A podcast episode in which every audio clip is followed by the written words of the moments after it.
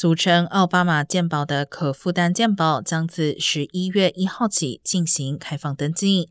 不论是想要更换保险计划，或是加入保险，需要在明年一月十五号之前完成申请。如果希望新方案在一月一号生效，则需要在十二月十五号前注册。卫生部周三发布的报告显示，二零二三年健保方案平均上涨百分之四。不过，由于国会民主党人延长了额外的联邦补贴，大多数参保人不会感到涨价的压力。